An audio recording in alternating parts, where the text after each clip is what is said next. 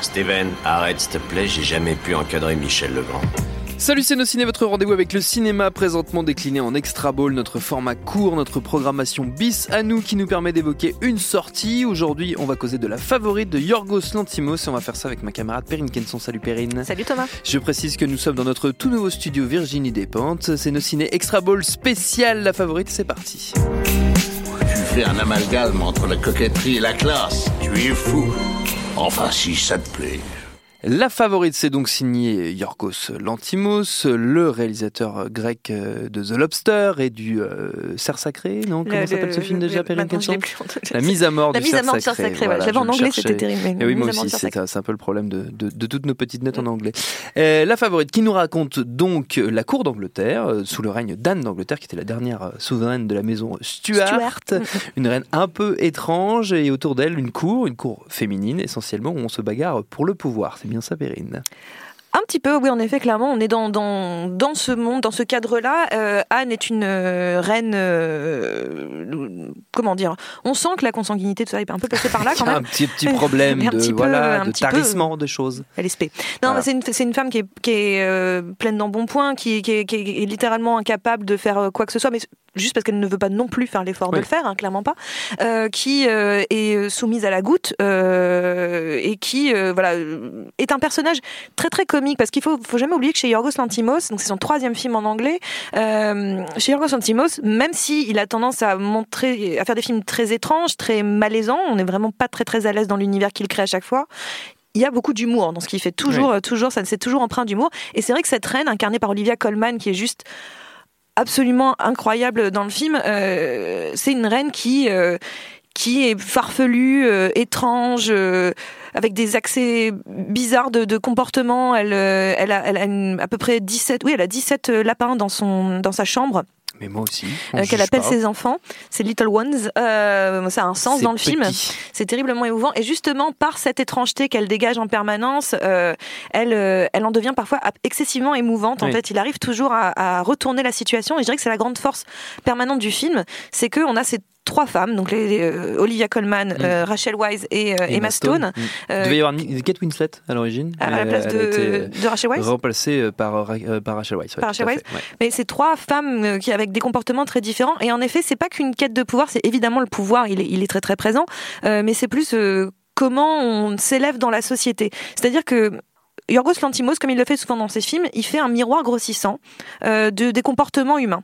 Et euh, donc, euh, par exemple, je sais pas, dans, dans, dans The Lobster, c'était un questionnement sur la discipline et le, et le, désir, par exemple. Là, on est plus sur euh, l'égoïsme, oui. les, le, le, la quête, oui, la quête de pouvoir d'une certaine façon, la manipulation, le et puis surtout l'apparence, parce que c'est assez extraordinaire. D'ailleurs, il y a un choix de mise en scène qui est plutôt intéressant. Le, il y a beaucoup de caméras grand angle qui sont utilisées, ouais. donc on a cette sensation comme ça que le monde est un petit peu, euh, un peu rond. Voilà, vraiment cette sensation de miroir, encore une fois déformant, concave, euh, qui, qui vient donner une, un effet loupe sur sur euh, sur l'humanité, parce qu'on sort quasiment jamais de ce château. Hein. On est vraiment dans ce château, dans cette cour, et on regarde les gens agir les uns avec les autres, et en particulier ces trois femmes qui veulent euh, donc les deux veulent arriver à être la favorite, c'est le cas de le dire, de la reine, parce que ça assure une meilleure place et que tout ce qui compte dans cette société, c'est l'apparence avant oui. toute chose, et que tout le monde joue un jeu avec une sorte de monnaie qui serait la monnaie de du statut et de l'apparence. Et tout ça est très changeant. Du jour au lendemain, on peut être très beau et le lendemain être euh, trouvé très laid. De l'un jour, on peut être très populaire et le lendemain être absolument détesté. Tout tout va changer du jour au lendemain et on parie en permanence sur le comportement des autres. Tout n'est que trahison, tout n'est que et c'est un film d'une méchanceté sans nom.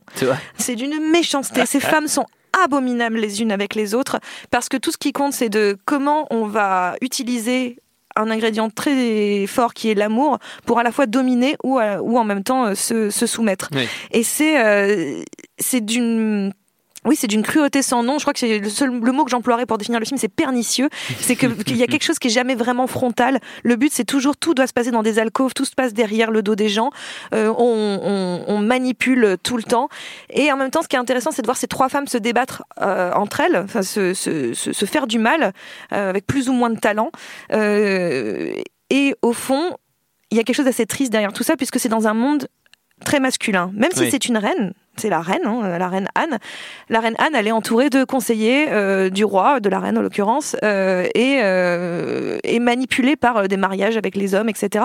Le statut, on l'obtient par le mariage, on obtient tout par rapport au mariage, par rapport à l'homme. Donc on, on, voit ces trois femmes finalement se tirer le chignon de manière salace, oui, salace, c'est le bon mot, et violente dans un microcosme dans lequel finalement elles n'ont pas le pouvoir qu'elles méritent, elles n'ont pas le pouvoir qu'elles.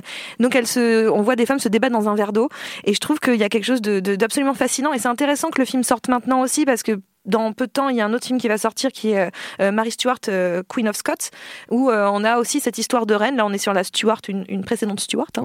Et, qui elle était un peu plus de, un peu plus aux commandes. Elle était un peu plus aux commandes et elle n'a pas eu un destin fastoche. À base de, meurtre. À base de, pas un destin fastoche non plus. Non, hein. pas fastoche. Mais bon, visiblement, ça a l'air de se passer comme ça.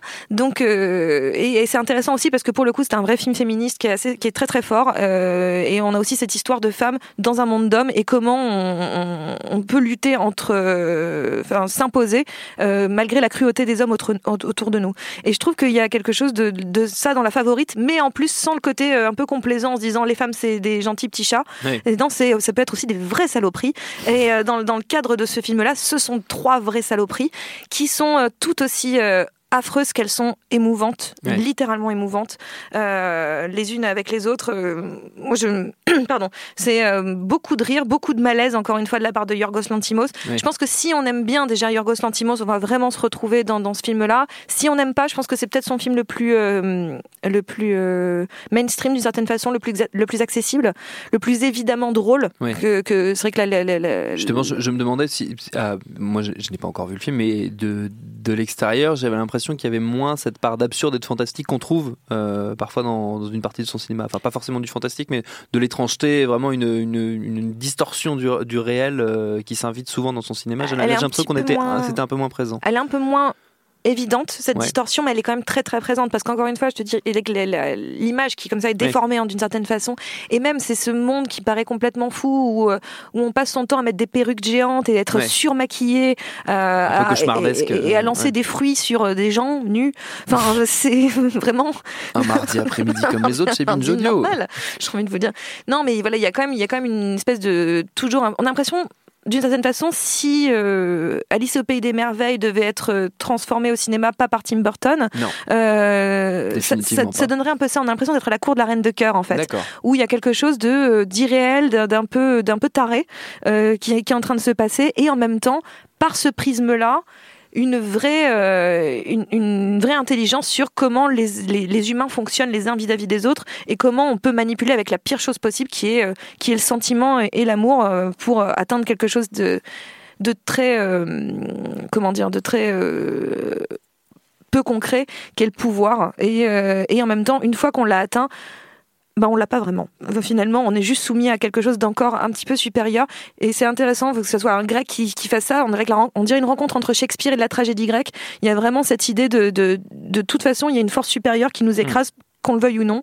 Et je trouve que voilà, le, film est d'une intelligence folle, d'une beauté incroyable. Les trois actrices qui sont toutes nommées euh, aux Oscars et qui ont pris à non plus pouvoir, c'est entièrement mérité parce qu'elles sont absolument euh, délicieuses dans leur dans leur euh, dans leur vice et, et ça fait du bien, ça fait ça fait ça nourrit nos bas instincts, ça fait beaucoup beaucoup de bien. Moi de toute façon Olivia Colman, tu me dis Olivia Colman, je signe, je ah, signe. C'est comme ça. La favorite c'est en ce moment au cinéma. Notre temps est écoulé. Merci Perrine, merci Quentin, la technique à la préparation. Binge.audio pour toutes les infos utiles. On vous dit à très vite. Je préfère partir plutôt que d'entendre ça, plutôt que d'être sourd. Binge.